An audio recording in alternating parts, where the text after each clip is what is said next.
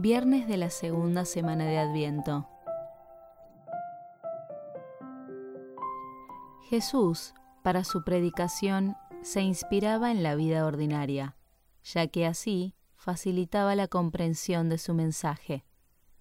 A los pescadores les hablaba de barcas y de redes, a los agricultores de semillas y cosechas, a las amas de casa de las tareas ordinarias del hogar. Eso sucede en el Evangelio de la Misa de hoy. Después de la escasa acogida que brindaron las autoridades religiosas al sermón de la montaña y al discurso apostólico, Jesús exclama con dolor, ¿Con quién voy a comparar esta generación? Se parece a unos niños que se sientan en las plazas y les reprochan a sus compañeros, Hemos tocado para vosotros la flauta, y no habéis bailado Hemos cantado lamentaciones y no habéis hecho duelo. El maestro se sirve de aquel estribillo popular para quejarse por la respuesta que recibía en sus palabras. Aquellas personas representantes de la religiosidad judía del momento tuvieron el privilegio de escuchar la buena nueva de labios del Hijo de Dios. Y sin embargo, decidieron seguir igual, como si nada hubiese pasado. Por el contrario, sabemos que muchos sencillos y humildes lo acogieron con fe. Por ese motivo, Jesús elevará más adelante su oración al Padre. Yo te alabo, Padre, Señor del cielo y de la tierra, porque has ocultado estas cosas a los sabios y prudentes, y las has revelado a los pequeños. Durante el tiempo del Adviento, el Señor nos invita a prepararnos para la celebración del nacimiento de Jesús. Podemos aprovechar para mirar con detenimiento nuestra vida, concretamente la manera en la cual acogemos los dones de Dios. ¿Lo hacemos como los pequeños y sencillos que escucharon la palabra de Dios y la pusieron en práctica? ¿O como aquellas autoridades convencidas de su sabiduría y que rechazaron la llamada de Jesucristo? Podemos pedir a Dios la docilidad necesaria para recibir sus dones. El Espíritu Santo es quien, con sus inspiraciones, va dando tono sobrenatural a nuestros pensamientos, deseos y obras. Él es quien nos empuja a adherirnos a la doctrina de Cristo y a asimilarla con profundidad, quien nos da luz para tomar conciencia de nuestra vocación personal y fuerza para realizar todo lo que Dios espera. Si somos dóciles al Espíritu Santo, la imagen de Cristo se irá formando cada vez más en nosotros e iremos así acercándonos cada día más a Dios Padre. Los que son llevados por el Espíritu de Dios, esos son hijos de Dios. Ha venido Juan, que no come ni bebe, y dicen, tiene un demonio ha venido el Hijo del Hombre, que come y bebe, y dicen, mirad, un hombre comilón y bebedor, amigo de publicanos y pecadores. Jesús hace notar a sus oyentes que muchos no atendieron ni la invitación a la penitencia del Bautista, ni su propio mensaje de alegría. Por eso les compara a los protagonistas de aquella canción infantil que no bailaban en los cánticos de boda ni lloraban en los funerales. En el fondo, aquellas personas no pudieron reconocer en Juan Bautista a Elías ni en Jesucristo al Mesías. Tal vez vivían demasiado aferrados a sus propias opiniones y prejuicios, y no se percataron de quién era el que les hablaba.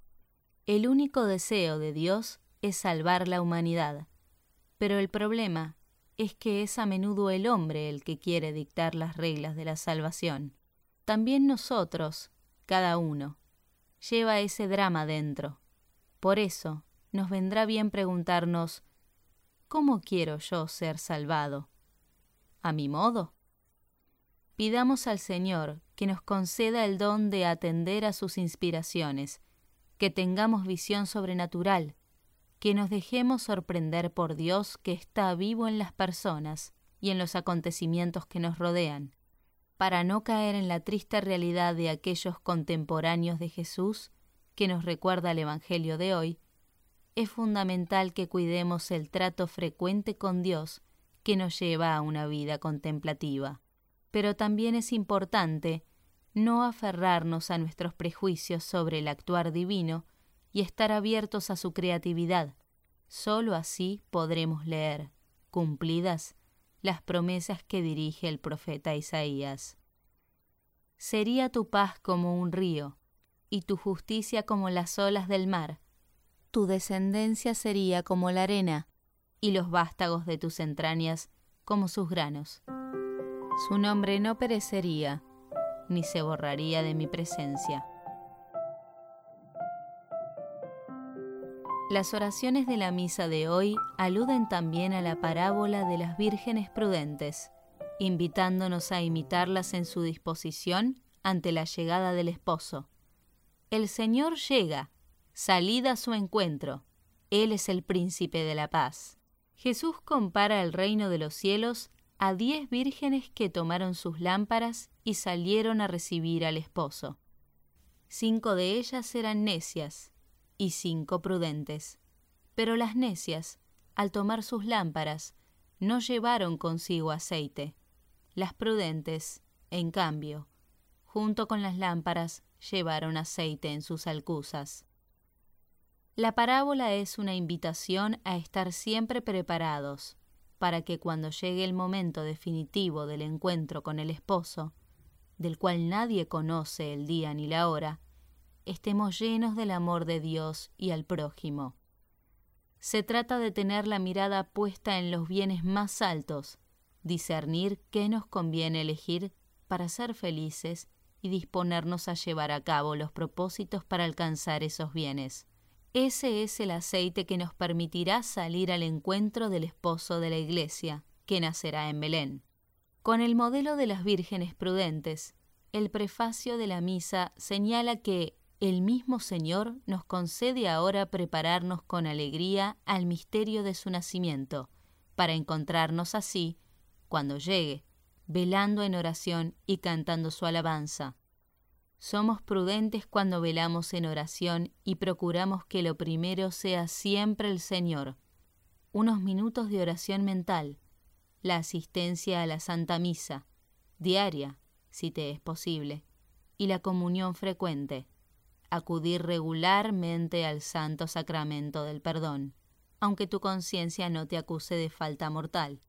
La visita a Jesús en el sagrario, el rezo y la contemplación de los misterios del Santo Rosario, y tantas prácticas estupendas que tú conoces o puedes aprender.